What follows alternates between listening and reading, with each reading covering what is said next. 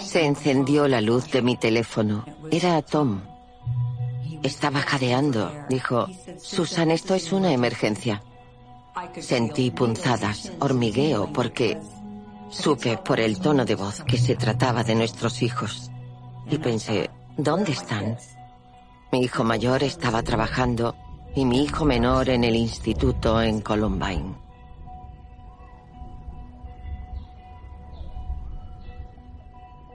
Tom dijo, ha habido un tiroteo en el instituto. Creen que Dylan podría ser uno de los perpetradores.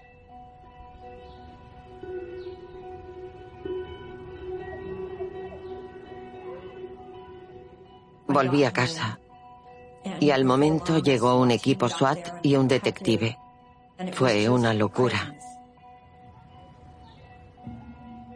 Escuché por una ventana que habían muerto 25 personas. Y recuerdo que en un momento dado recé para que si Dylan había sido realmente el responsable de esas muertes, muriera también.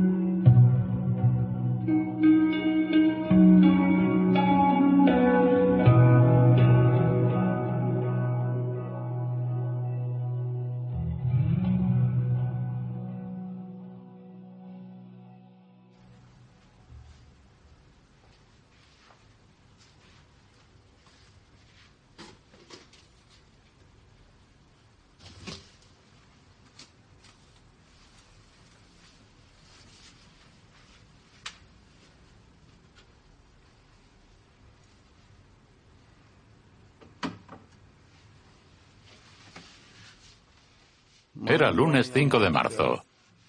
Me levanté alrededor de las seis. Abrí la puerta de Andy, le dije adiós, que tengas un buen día en la escuela. Y me fui a trabajar. Estaba trabajando y por el intercomunicador, el sargento primero dice, Jeff, ven a verme, por favor. Fui a su despacho. El sargento me dice, hay un tiroteo en el instituto. Entonces me subí al coche y fui al instituto. Todo era un caos. Había muchos policías, ambulancias yendo y viniendo, helicópteros sobrevolando, niños en el aparcamiento y también padres. Eché a andar buscando a Andy. No lo encontraba por ningún sitio. Cada pocos minutos llamaba a casa y siempre saltaba el contestador. Grabé un mensaje. Andy, si estás en casa o has vuelto a casa, has hecho muy bien. Ha habido un tiroteo. No reconocía a ningún padre y tampoco a ningún niño. Habían pasado dos horas y media o incluso tres desde el tiroteo. Y algo me dijo que me diera la vuelta. Entonces me di la vuelta y justo detrás de mí había dos chicas que eran vecinas nuestras, con una de sus madres. Dije, Dios, me alegro mucho de veros. Llevo aquí dos horas buscando a Andy. ¿Dónde está? Y me dijeron, ha sido él. Y me quedé. No lo asimilaba. No. Sí, ha sido Andy. Entonces me di la vuelta y vi a un ayudante del sheriff de espaldas. Me acerqué a él. Le dije, creo que soy el padre del perpetrador.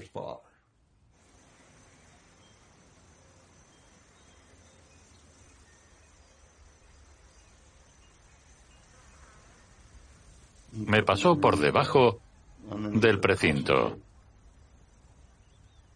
Y el detective me dijo, venga, le haremos unas preguntas. Todavía no sabía cuántos muertos había ni el número de heridos. No sabía si Andy estaba vivo o muerto. Preguntaba por Andy y no me daban ninguna respuesta. Me dijeron, vamos a hacer una pausa. Entonces me subí al coche y cuando me acercaba al segundo semáforo encendí la radio y oí que dos niños habían muerto y otros trece estaban heridos. Yo me derrumbé y empecé a llorar. Me dolía el corazón.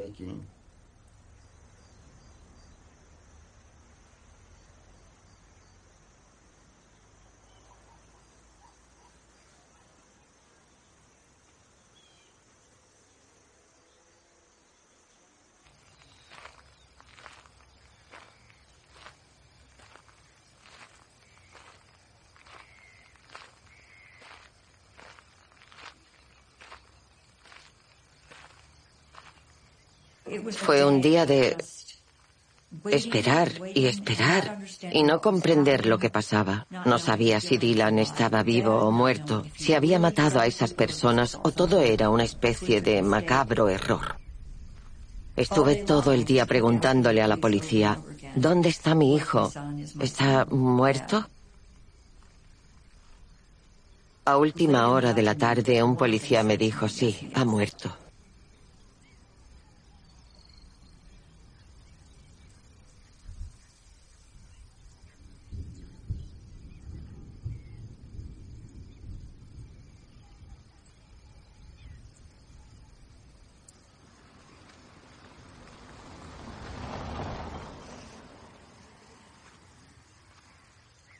Fuimos a casa de un familiar esa noche y tenían la tele encendida. Ya se empezaba a hablar de cuántas personas habían muerto y cuántos heridos había. Todo era muy confuso. Recuerdo que gemí, literalmente gemía como... Y mi pariente le dijo a su marido, apaga la tele.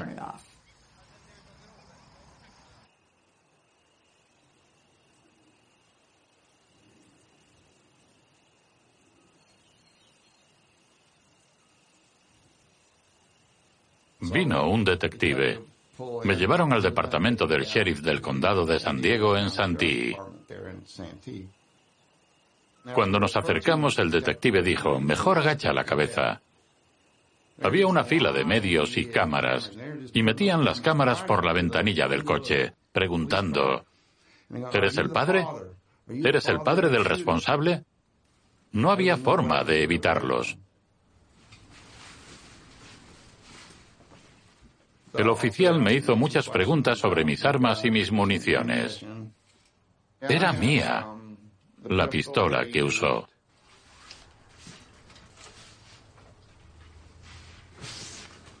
La tenía para cazar o hacer puntería. La usábamos en 29 Palms, pero cuando nos mudamos a Santee, en todos los años que vivimos allí, nunca saqué la pistola. Andy sabía dónde estaba la llave del armario de las armas porque cuando vivíamos en 29, como soy padre soltero, a veces se quedaba solo en casa.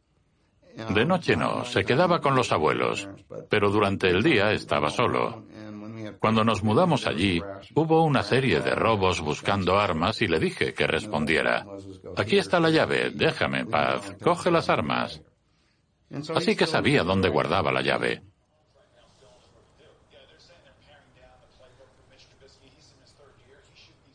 Me preguntaban sobre las armas y las municiones y yo decía, no sé de dónde sacó las municiones. No tenía balas. Pensé que las habíamos gastado todas en 29 en el desierto.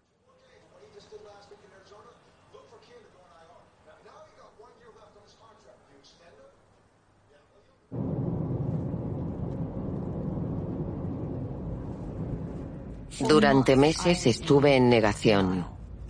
Dijeron que los chicos hicieron cosas terribles, que no solo mataron e hirieron a las víctimas, sino que habían dicho cosas horribles, racistas y sádicas, Y no me lo creí porque pensaba, Dylan no diría eso. En las noticias sobre Dylan y nuestra familia, a veces cometían tantos errores que empecé a creer que estaban equivocados con respecto a lo que hizo Dylan.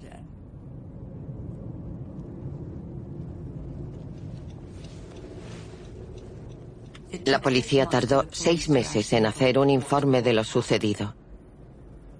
Nos llamaron en privado y nos reunimos con los representantes del sheriff, que nos relataron todo lo que pasó. Y por primera vez lo vi.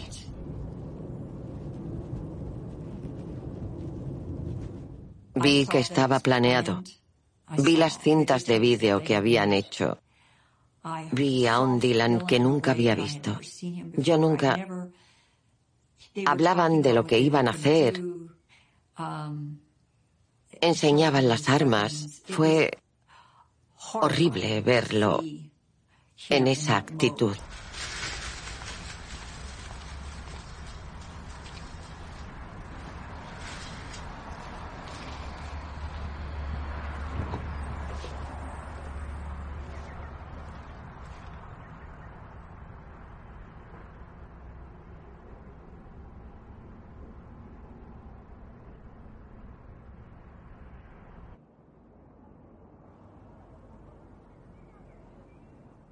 Había estado llorando por ese precioso niño que había perdido, recordando quién era. Pero entonces me di cuenta de quién era para esas otras personas. Mi mundo se derrumbó. Murió Dios, mi fe en la verdad, lo que yo creía que era nuestra familia, la imagen de Dylan que tenía. No quedó absolutamente nada. Mi propia identidad ya no existía. Pensaba que era buena madre, que había criado a unos hijos responsables, amables, cariñosos y compasivos. Y todo eso desapareció. Todo, mi fe había desaparecido. Mi hijo Dylan, que tenía 17 años, y su amigo Eric, que tenía 18, fueron al Instituto Columbine con la intención de matar a todo el mundo y destruir el centro. Y si hay algo que agradezco en todo este proceso es que no lo consiguieran. Pero sí consiguieron asesinar a 12 estudiantes y a un profesor antes de quitarse la vida. E hirieron a más de 20 personas algunas con heridas muy graves en el cerebro o en la médula espinal, rostros desfigurados. Y digo más de 20 porque en los informes había recuentos diferentes. Es difícil definir qué es una lesión. Si alguien va a urgencias después de un ataque porque ha tropezado y se ha caído mientras corría, hay quien podría considerarlo otra víctima del tiroteo. O si fue a urgencias con un ataque de pánico, eso podría contarse como una lesión. Por lo general digo que 24 personas resultaron heridas usando la definición más amplia de lesión.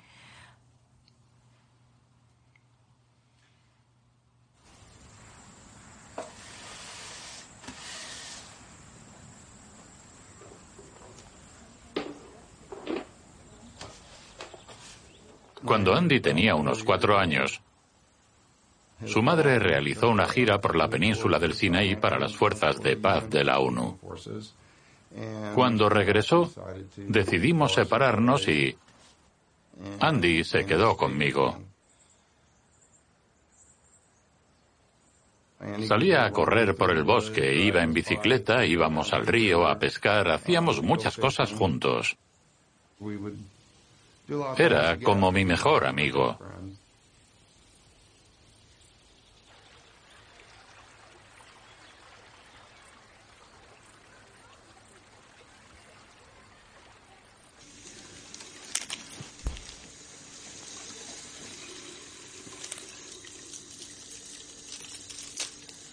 Fui al despacho del abogado de oficio y me dijo, vamos a ver a Andy al centro de menores.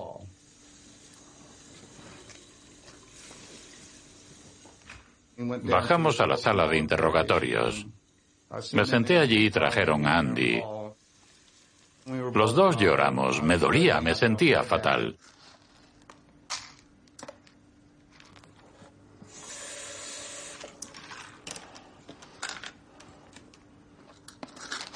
Fue la primera vez que le dije que lo quería, ese día.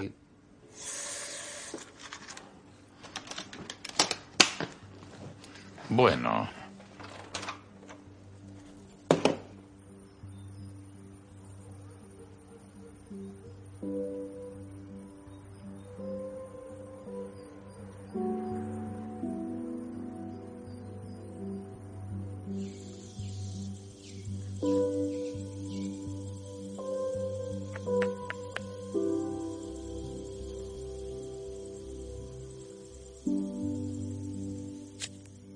Nicholas nació en California. En aquel vecindario todos nos conocíamos. Era una comunidad mixta y siempre estábamos pendientes de los hijos de los demás. Por desgracia, su madre y yo nos divorciamos. Legalmente no podía llevarse a Nicholas, pero lo sacaron de California. Y no tenía sentido ir y venir a Virginia. Así que lo dejé estar y pensé, ojalá las cosas vayan bien. De California a Virginia fue un choque cultural.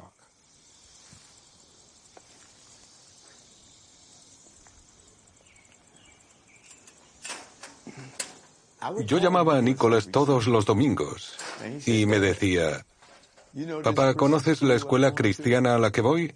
Le dije, sí, ¿qué pasa? Respondió, es un sitio endemoniado. Le dije, explícame qué está pasando. Y él contestó, que no está bien.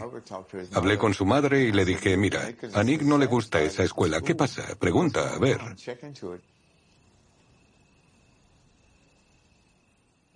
Una mañana tenía la tele encendida y vi cómo la policía sacaba a un niño de una escuela. Miré la camiseta y dije, es mi hijo. Compré un vuelo, me subí a un avión y me planté allí. En ese momento mi exmujer acababa de llegar a casa y fui a hablar con ella para saber exactamente qué había pasado. Sí, disparó a uno de sus profesores.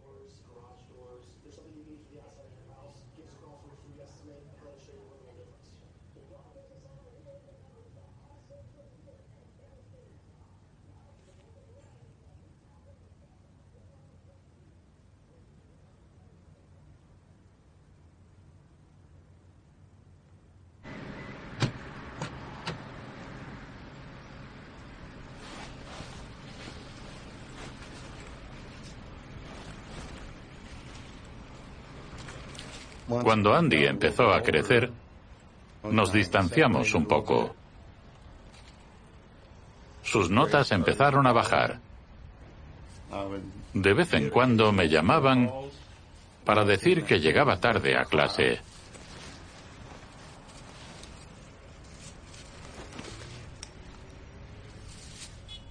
Le dije, ve a clase, no paran de llamar.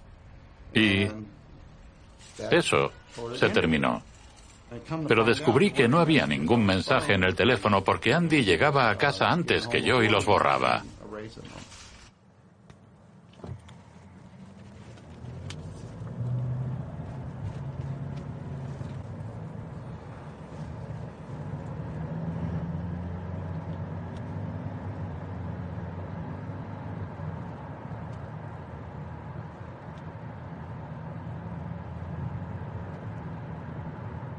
Andy tenía dos amigos con los que salía mucho. Uno de esos amigos era mayor. Tenía veintitantos años. Él conseguía cigarrillos, cerveza y marihuana. Llegaba con lo que parecían marcas de quemaduras en el cuello y decía, me he caído del patinete.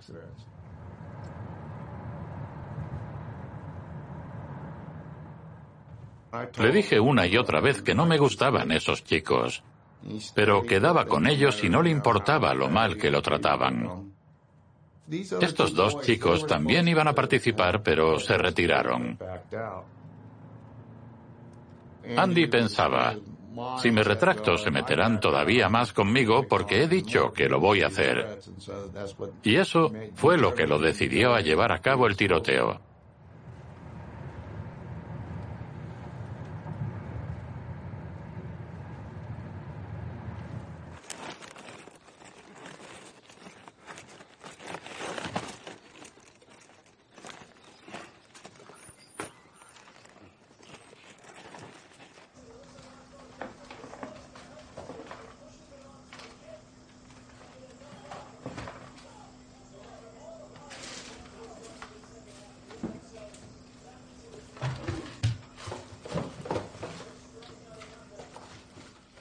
Conmigo era alegre.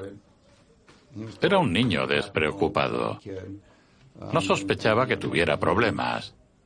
Me enteré de que había casos de acoso y racismo en el Instituto Santana y que habían llegado a tal punto que tenían sanciones del Departamento de Justicia. A mediados de marzo de 2001 iban a publicar un informe diciendo, esto es lo que vamos a hacer para solucionar estos problemas. Lo pospusieron por el tiroteo. A finales de año, publicaron el informe. Culpaban a Andy de todos los problemas. Todo era culpa de Andy. Antes no pasaba nada malo. Oyes eso y dices, vale. Andy sufrió acoso en el Instituto Santana. Le quemaban la nuca con mecheros.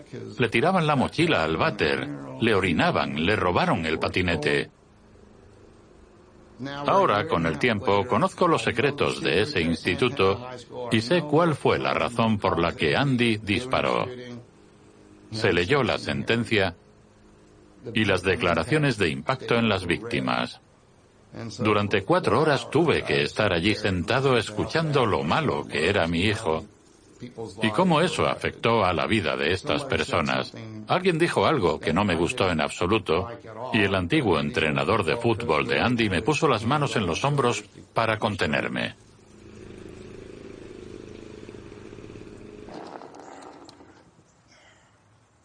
El informe del Instituto Santana decía que, quitando a Andy, no había problemas en el centro. Pero un chico que estaba en la última fila se acercó al micrófono. Subió al estrado y dijo, soy miembro de la banda de música. Aquí el acoso es terrible. Entiendo, entiendo que Andy viniera e hiciera lo que hizo. Esto es horrible. El acoso es terrible. Luego se fue. Al día siguiente el periódico ni siquiera lo mencionaba.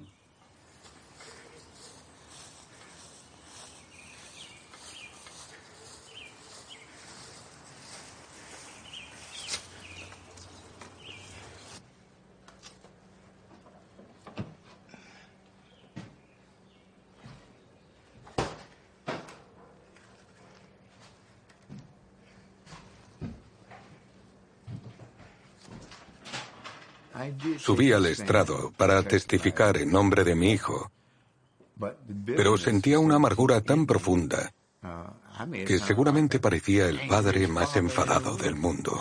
Estaba furioso. Sí, me sentía herido y enfadado.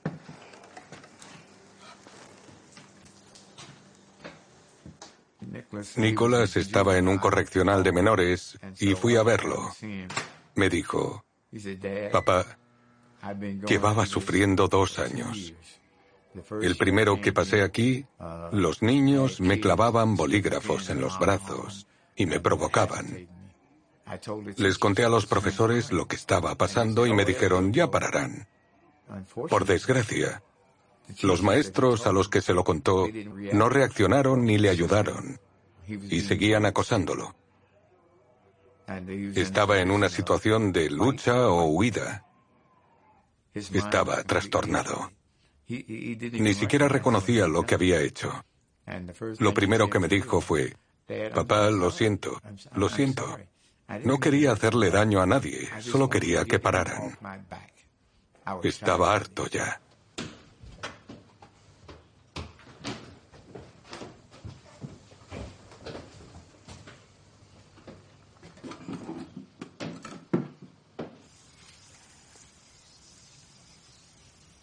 Descubrí que dos de mis primos le habían comprado el arma. Nicholas recibía una paga. Su madre le daba unos 25 dólares a la semana o algo así. Y él se lo daba a mis dos primos. Me dijo, me compraron una UCI. Si yo tuviera 23 o 24 años y hablara con un chico de 16, le diría, no, no hagas eso, eso está mal. No voy a comprarte un arma para matar a nadie. Pensé que con su edad y sin antecedentes le caerían 5 o 10 años. Pero lo juzgaron como si fuera un adulto. El juez condenó a Nicholas a 114 años.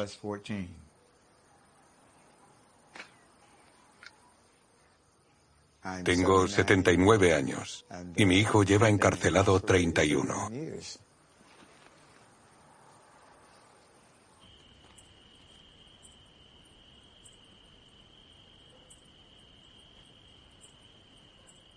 Cuando ocurrió el tiroteo, dio comienzo una cobertura de 24 horas al día. La gente fue bombardeada con imágenes e historias. La comunidad se sumió en el caos. Todo el mundo demandaba a todo el mundo, a nosotros, a la oficina del sheriff. Todo el mundo quería responsabilizar a alguien por lo que había sucedido. Nuestro gobernador apareció en un canal nacional diciendo que todo esto era culpa de los padres. Eso abrió la veda para atacar a mi familia.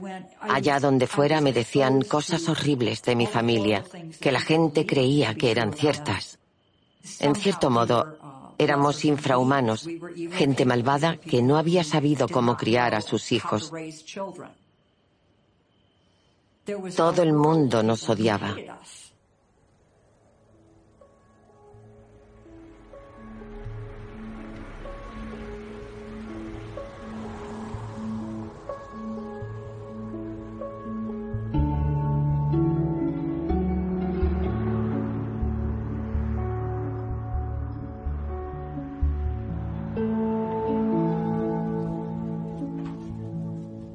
Mi marido y yo teníamos una relación muy sólida. Durante un tiempo, nuestro hijo mayor se vino con nosotros.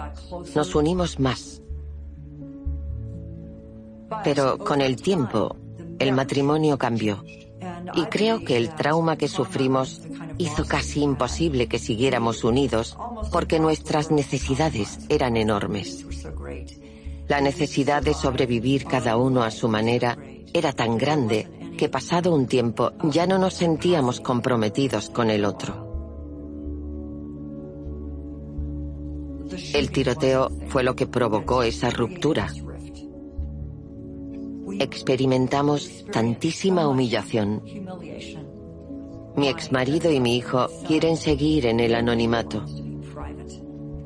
Por lo general digo, están bien, están bien, no quieren que hable de ellos.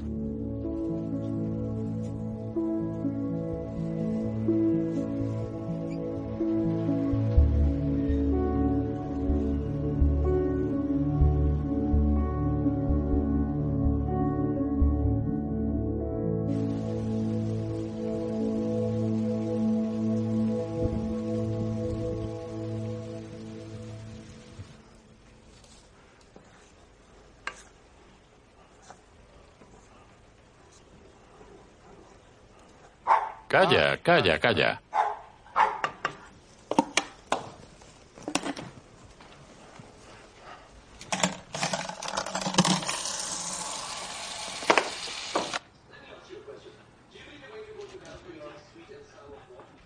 La gente culpaba a Jeffrey por lo que hizo su hijo. Ya estoy aquí. Te he traído algo de comer. Cuando lo conocí, era el padre del niño que había cometido ese terrible crimen.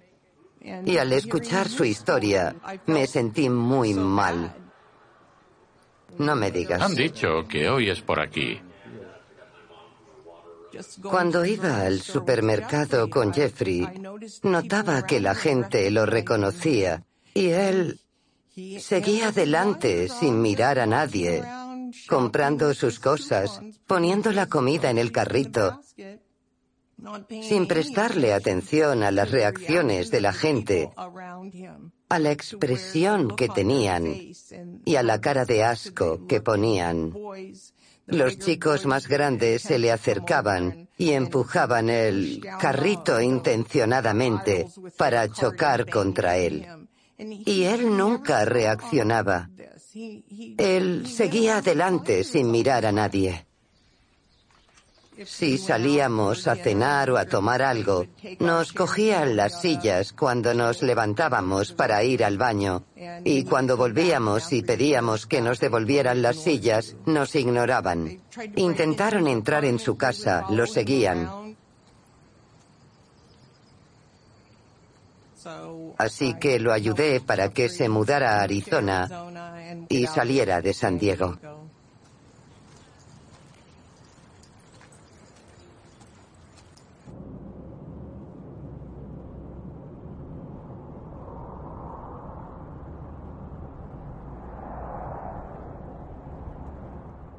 Recuerdo que siempre tuve la esperanza de que llegara el día en que todo esto se resolviera y pudiera encontrarme con las familias y decirles que lo sentía.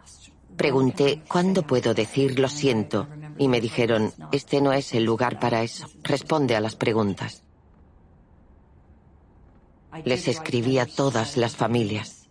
Pero cuando escribí las cartas fue inmediatamente después del tiroteo y en ese momento ni siquiera sabía lo que había sucedido. Pensé que había sido algo espontáneo en lo que Dylan había estado involucrado. Todavía no sabía que era algo planeado. Y recuerdo haber escrito en esas cartas que había sido un momento de locura, porque para mí eso es lo que era, pero no era verdad. No fue un momento de locura.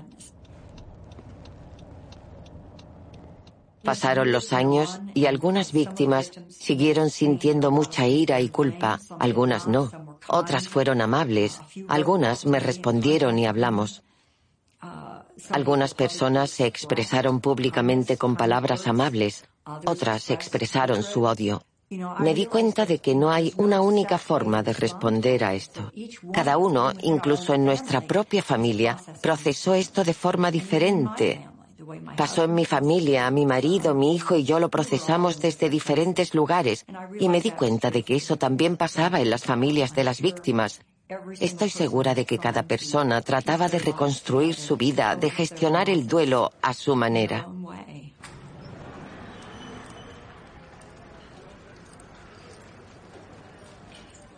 Connie Sanders se acercó a mí. Es hija de Dave Sanders. Dylan y Eric lo mataron. Nos caímos bien y empezamos a vernos para tomar café y hablar. Escuchar las historias de los supervivientes, los muertos, los heridos y sus familias es horrible y tengo tendencia a evitarlo, ignorarlo y hablar de mi pérdida. Pero me ha ayudado estar con Connie me ayuda a sostener la magnitud de la tragedia que provocó Dylan. Hubo una votación para recoger dinero y reconstruir Columbine por el problema de los imitadores. No dan mucha publicidad a todas las veces que alguien intenta entrar en el instituto, pero parece que es algo común. Luego se habló de reconstruirlo con un nombre diferente y... Eso es interesante.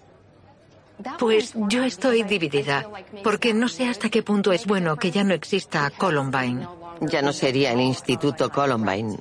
Claro. Alguien dijo que le pusieran el nombre de mi padre, y yo no quiero. ¿Por qué motivo? Porque creo que si lo van a derribar para dejar atrás Columbine, no hay que vincularlo a la tragedia. Y creo que la sociedad tuvo la necesidad de retratarlo como un ser humano absolutamente perfecto, merecedor de todos los elogios, como un santo. Mi hermana y yo nos reímos. Papá era rarito.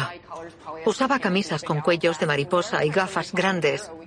Cuando alguien lo llama héroe, nos da risa porque él era así y si tuviera la oportunidad o supiera lo que iba a pasar, probablemente volvería a hacer lo mismo.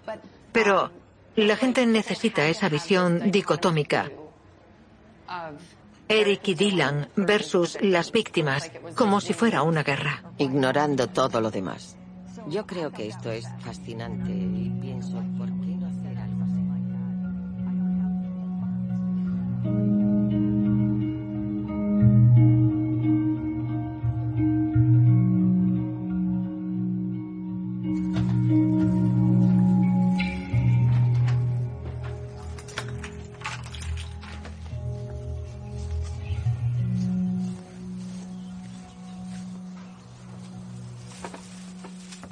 Evaluemos las circunstancias. ¿Qué impulsó a Nicholas a conseguir un arma, llevarla a la escuela y matar a otro ser humano? Hay niños hoy que se están suicidando por culpa del acoso. Hubo un par de casos en California y los agresores fueron condenados a prisión. No digo que sea inocente, no, claro que no. Pero nosotros, como adultos, debemos asumir nuestra responsabilidad.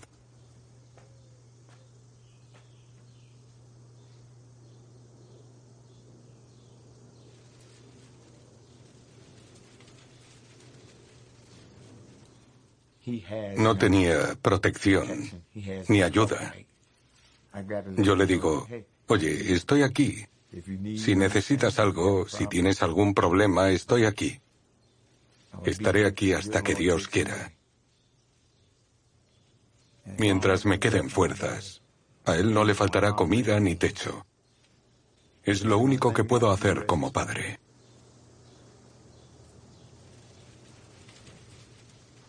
Si le conceden la libertad condicional, dormirá aquí arriba. Saldremos a pasear para que conozca el barrio. Y luego iremos en autobús. No me importa el tiempo. Nos subiremos a todos los autobuses y veremos cómo han cambiado las cosas. Igual que le enseñé a gatear y estuve con él cuando aprendió a caminar, le enseñaré a gatear y a caminar de nuevo.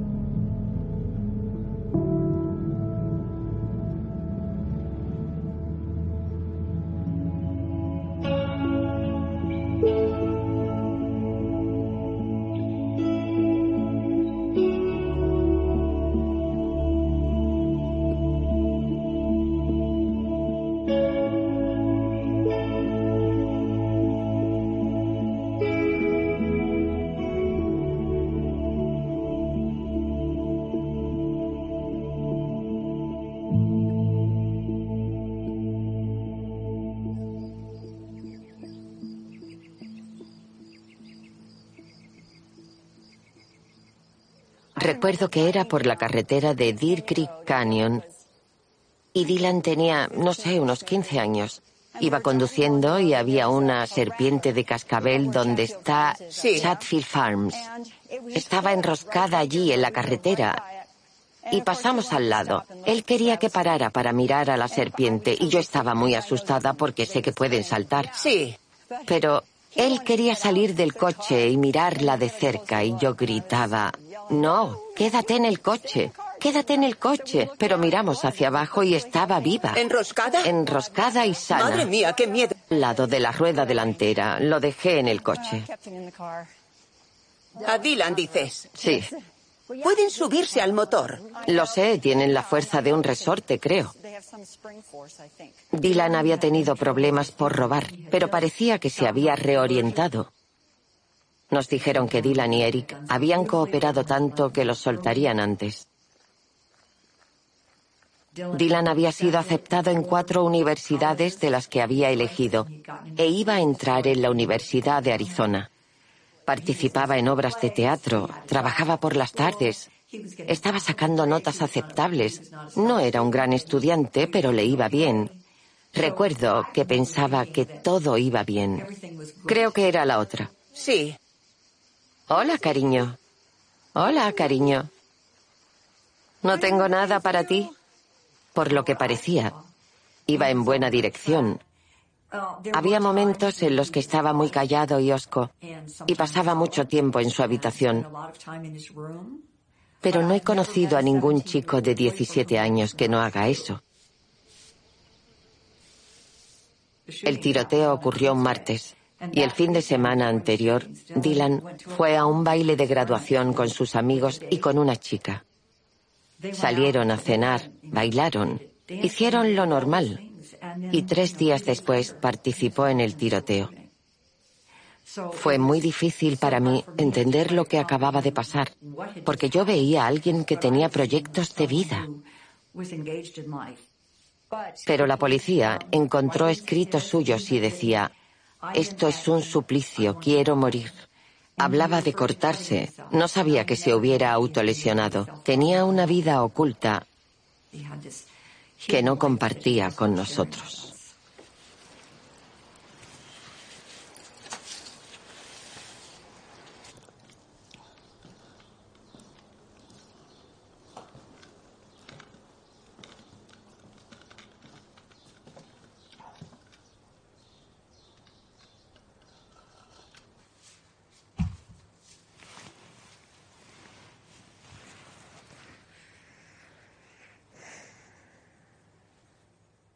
Durante el tiroteo estaba desconcertada y asustada, sin saber lo que estaba pasando, y recé para que muriera.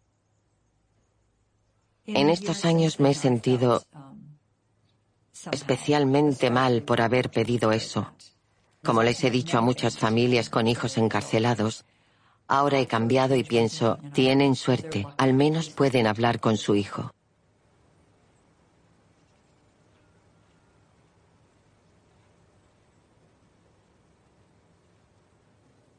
Me sentí culpable por haber perdido la conexión con Dylan, por no saber que estaba sufriendo.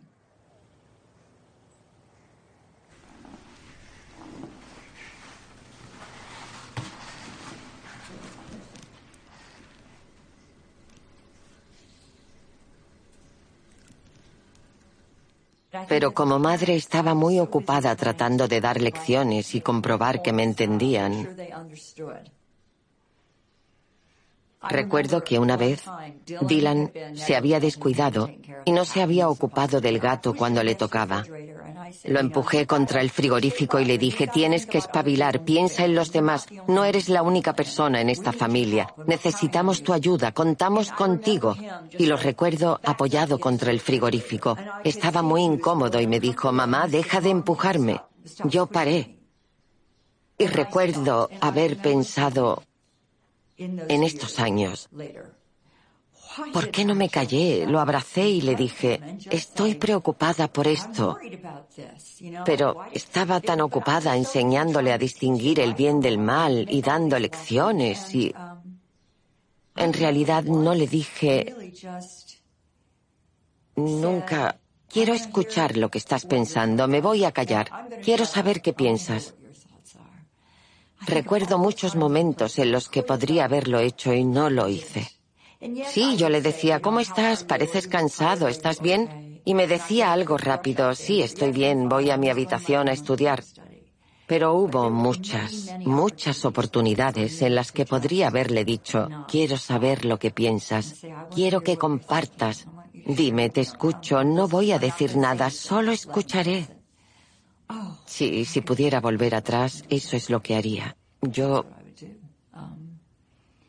Yo creo que he aprendido ahora que, como padres, el trabajo no es hacer que nuestros hijos tengan muchas cosas. Estamos muy concentrados en eso. Pero nuestro trabajo es ayudarlos a sentir y a comprender lo que sienten. Y yo no hice eso. Y Nunca dejaré de desear que vuelvan esos años. Nunca.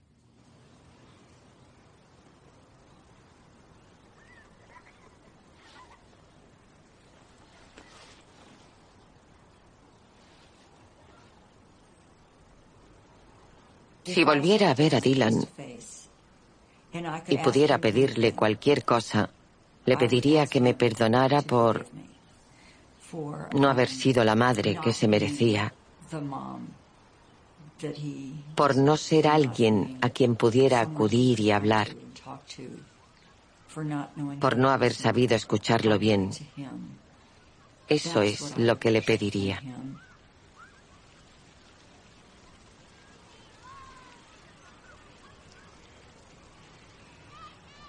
Daría cualquier cosa porque se me acercara, me abrazara y me dijera, no pasa nada.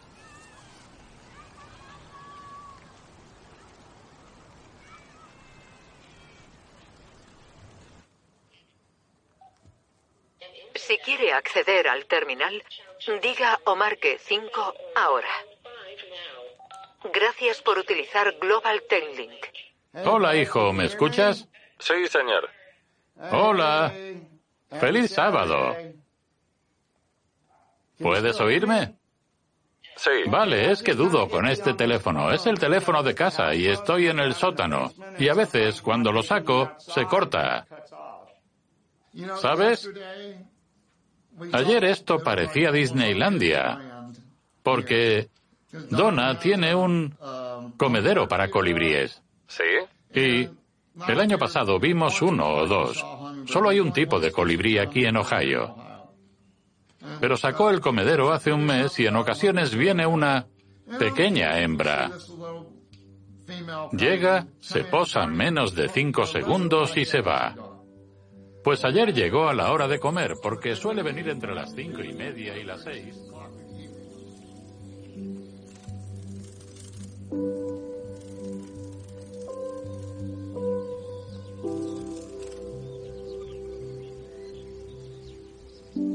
Hizo algo terrible.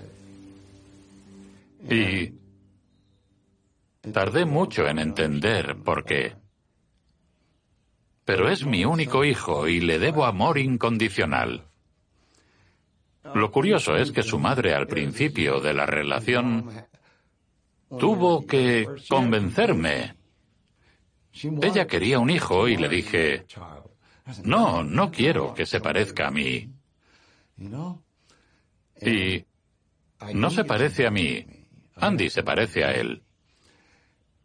Estoy tan contento de que su madre me convenciera de, sí, vamos a tenerlo. Pasó por ese día terrible, tuvo esa mala experiencia, pero sigue siendo mi hijo. Estaba muy despistado antes del 5 de marzo, así que esta es mi oportunidad de redimirme y tratar de ayudarlo. Y así me veo como padre. Trataré de ayudarlo a mejorar y lo apoyaré para que se convierta en una buena persona. No quiero guardarle ningún rencor. Ese no es mi papel como padre. Mi papel es apoyarlo pase lo que pase. No perdí a mi hijo ese día. Todavía puedo, a veces, hablar con mi hijo, abrazarlo, reír con él. No sé cómo me sentiría si no tuviera esa oportunidad. Sé que tendría un agujero en el corazón y que estaría perdido.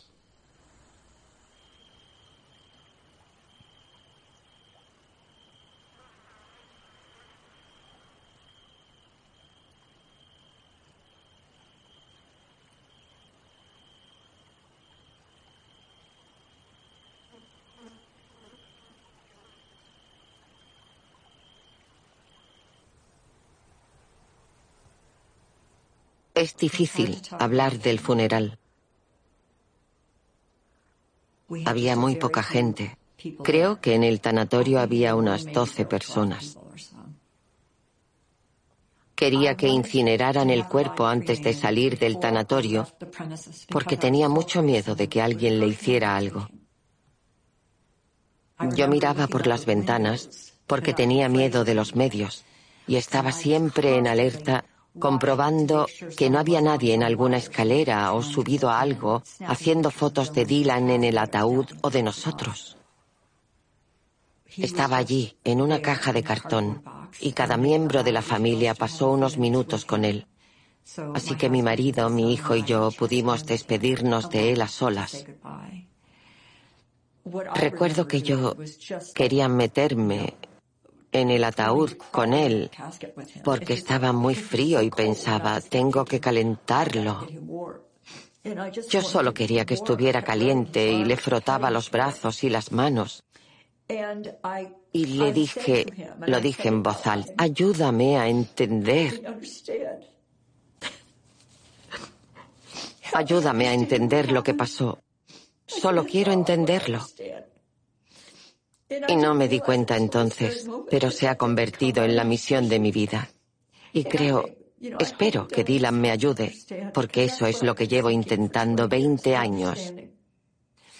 Comprender. Y le recé y le recé para que me guiara y me mostrara el camino para transitar esto, para afrontarlo. Y así poder saber lo que, lo que nunca me dijo.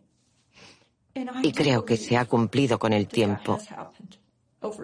He ganado cierta comprensión.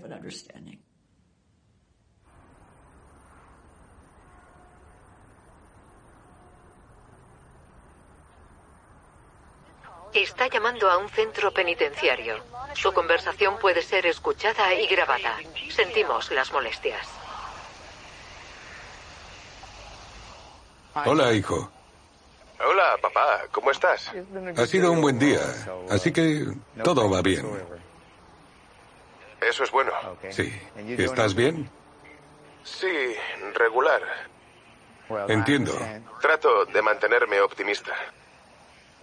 Oye, no vamos a rendirnos ahora, ¿vale? Eso intento. Es más fácil decirlo que hacerlo cuando tienes que lidiar con las cosas de aquí. Sé cómo te sientes. Cuando salga de aquí quiero ir a un lugar seguro. No te... Solo quiero... No te preocupes, te traeré otra vez a California. California, Alaska, me da igual. No, no hay nada que hacer en Alaska. Solo digo que prefiero vivir allí, en medio del frío y de la nada, comiendo de la tierra, que vivir aquí. No, oye, cualquier persona con sentido común diría lo mismo, ya sabes. Repítelo. Que cualquiera con sentido común no querría estar en prisión. Sí. Claro. Así que, oye, vamos a intentarlo todo. Te quiero fuera de ahí. Si quieres que vuelva a llamar mañana u otro día, avísame y te llamaré, ¿vale? No, no, no, estoy bien. ¿Lo has oído? Vale, te quiero. Te quiero, hijo. Adiós, cuídate. Vale, aguanta. Seguimos trabajando. Adiós. Saluda a todo el mundo de mi parte. Cuídate, conduce con cuidado. Seguro, cuídate. Te quiero. Y yo.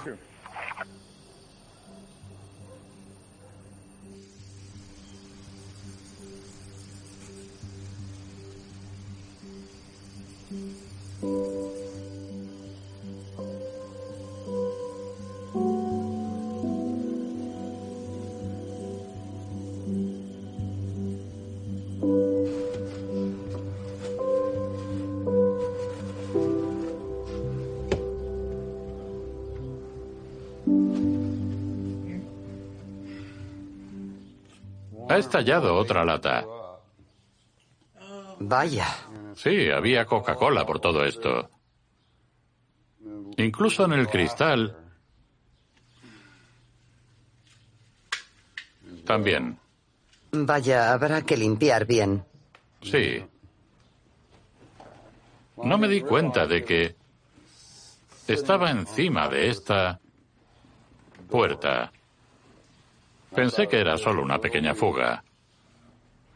Y cuando moví la puerta, empezó a gotear.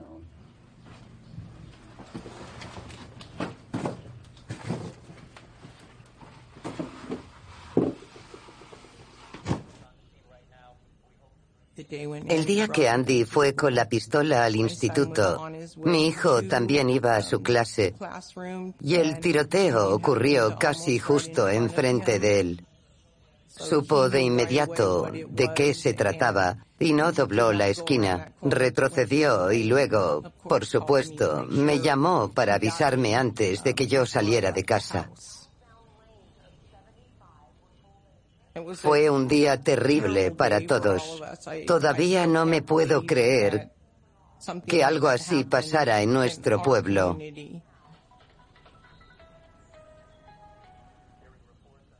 El chico que murió con los disparos iba a cumplir 18 años al año siguiente y como conocía a los padres, hice más de 100 carteles para ponerlos en el barrio y luego fuimos a su casa a celebrar su cumpleaños. Yo llevé camisetas contra Andy. Cuando se estaba dictando sentencia, había muchos medios de comunicación en nuestro pueblo, que es muy pequeño, en el instituto, tratando de entrevistar a los niños porque estaban a punto de dictar sentencia. Escuché que no iba a haber juicio, que le caería una condena de 50 años a cadena perpetua. Y vi el procedimiento en la tele porque el sábado por la noche, antes de la sentencia, conocí a su padre, Jeff Williams.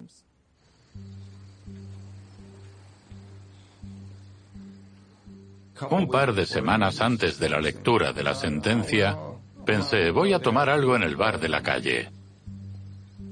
Estaba jugando al billar y entró una mujer pelirroja con un vestido rojo. Soy tímido y no sé qué me impulsó, pero sentía mucha atracción y una voz me decía, tienes que ir, al menos preséntate aunque parezcas un idiota. Me acerqué a ella y le dije, hola, perdona, me llamo Jeff, soy el padre de Andy. No quería ocultárselo porque la gente había dicho cosas malas de mí. Y quería que supiera quién era desde el principio. Nos sentamos allí y charlamos un poco. Fuimos a su casa y nos pasamos esa noche en la cocina, hablando. Sentado allí pensaba, vaya, esta persona no me odia. Me está hablando como a un ser humano. Llevamos juntos desde entonces, 16 años. Ah, ¿los ves? Allí, volando. ¿Son pájaros?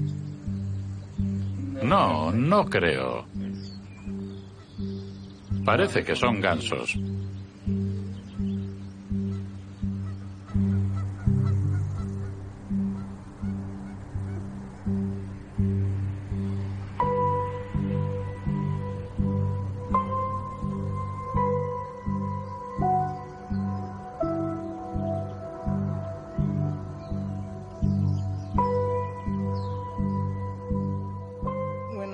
Cuando traje a Jeffrey a casa y mi hijo Jonathan se dio cuenta de quién era, me dijo, mamá, ¿qué estás haciendo?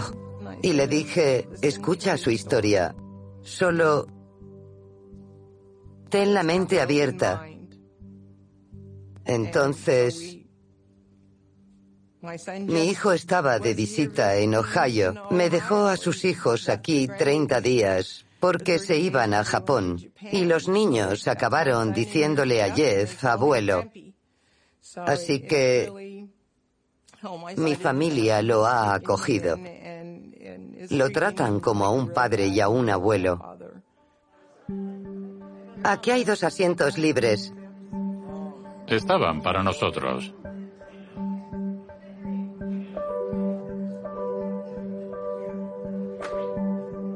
Vale, si le doy ahí. Ya tienes más. Vale, voy a por el 20. Voy... Ni de broma.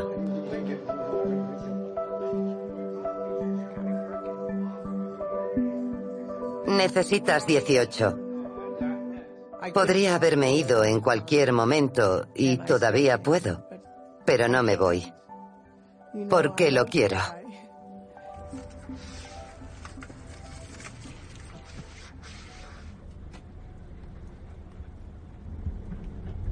Soy responsable por tener armas en la casa. Y por no haber visto las señales, podría haber intervenido antes.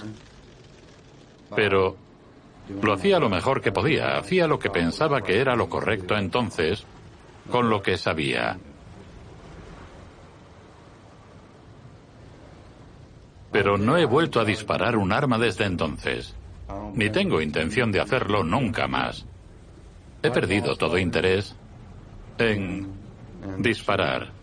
No tengo ningún interés en las armas, las quiero lejos.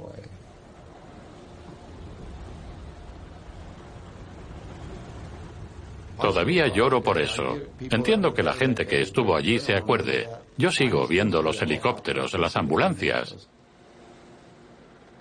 Fue el peor día de mi vida. Se necesita mucho tiempo para superar un trauma como este. Si la emoción desaparece, si no se me tuerce el estómago, creo que me pasa algo malo. No debería sentir emoción o tristeza por los niños que murieron o resultaron heridos y por Andy y por todos los problemas que trajo. Hubo algunas señales de advertencia, lo podría haber parado pero se me pasaron. El objetivo es ver esas señales para que no vuelva a pasar. Pero va a repetirse. Habrá más tiroteos en los institutos, aunque haremos todo lo posible por detenerlos.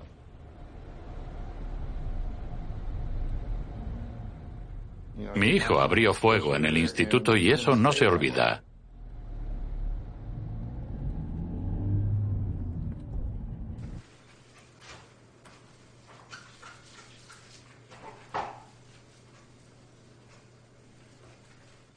Fuera donde fuera, no sabía si debía decir quién era. Durante un tiempo me puse otro nombre, incluso pensé en cambiar de ciudad, dije, debería irme. Pero luego pensé que si me iba, perdería todos mis apoyos y sería la extraña de la que dirían, es la madre del chico que hizo la matanza. Entonces decidí mantener mi nombre, dejar de esconderme por fin y reconocer quién era.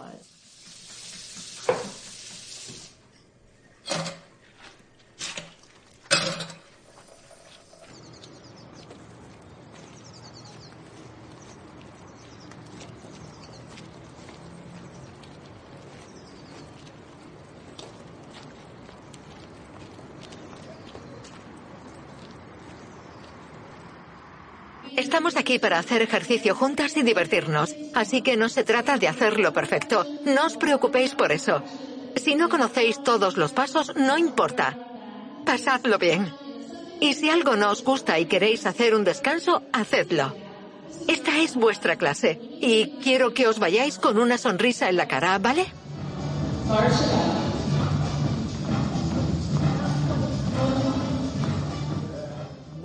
Cuando llega el momento, empiezas a tener ratos en los que tu vida te parece casi normal durante 20 minutos, 30 minutos o una hora.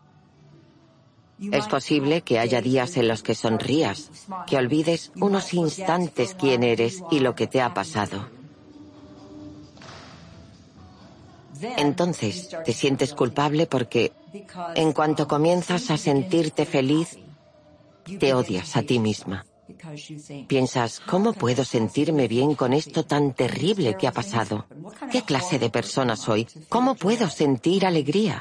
Porque sé que ese sufrimiento continúa y siento que es injusto que yo sea feliz. Pero en esta etapa de mi vida diría, sí, lo soy. Claro que prefiero que esto tan horrible no hubiera sucedido, pero me alegro de haber llegado a este momento en el que me siento bien y tengo muchas cosas que agradecer.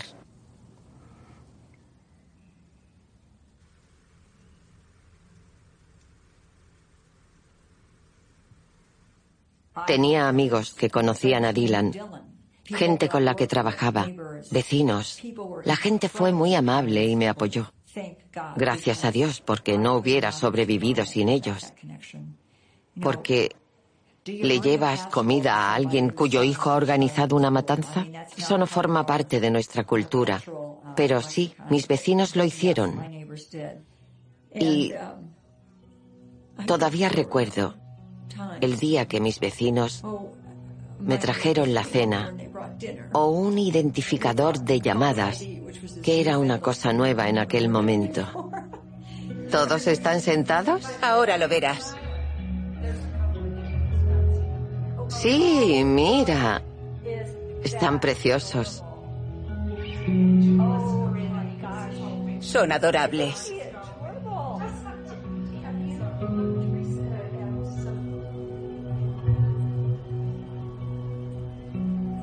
Al principio, nuestro mundo, el pueblo, nuestra familia, todos estábamos tratando de responder a esta pregunta.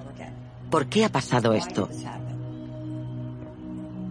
Lo que aprendí poco a poco con el tiempo es que nunca hay una sola causa. Estos fenómenos son muy complejos. Hay muchas cosas que salen mal y todo se mezcla. Nunca entenderé del todo cómo pudo hacerlo, pero creo que hay otro gran componente y creo que es relevante no solo para Dylan y su historia, y esta historia, pero es relevante para todo el mundo y es la costumbre de deshumanizar a otras personas.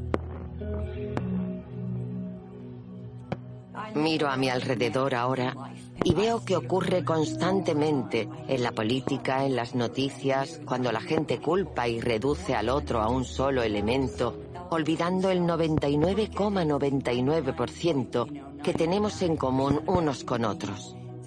Si reduces a alguien a un solo aspecto de sí mismo y te enfocas en eso, enfocas tu ira, tu odio y tu juicio en ese aspecto. Y me asusta porque creo que por eso los humanos somos crueles entre nosotros.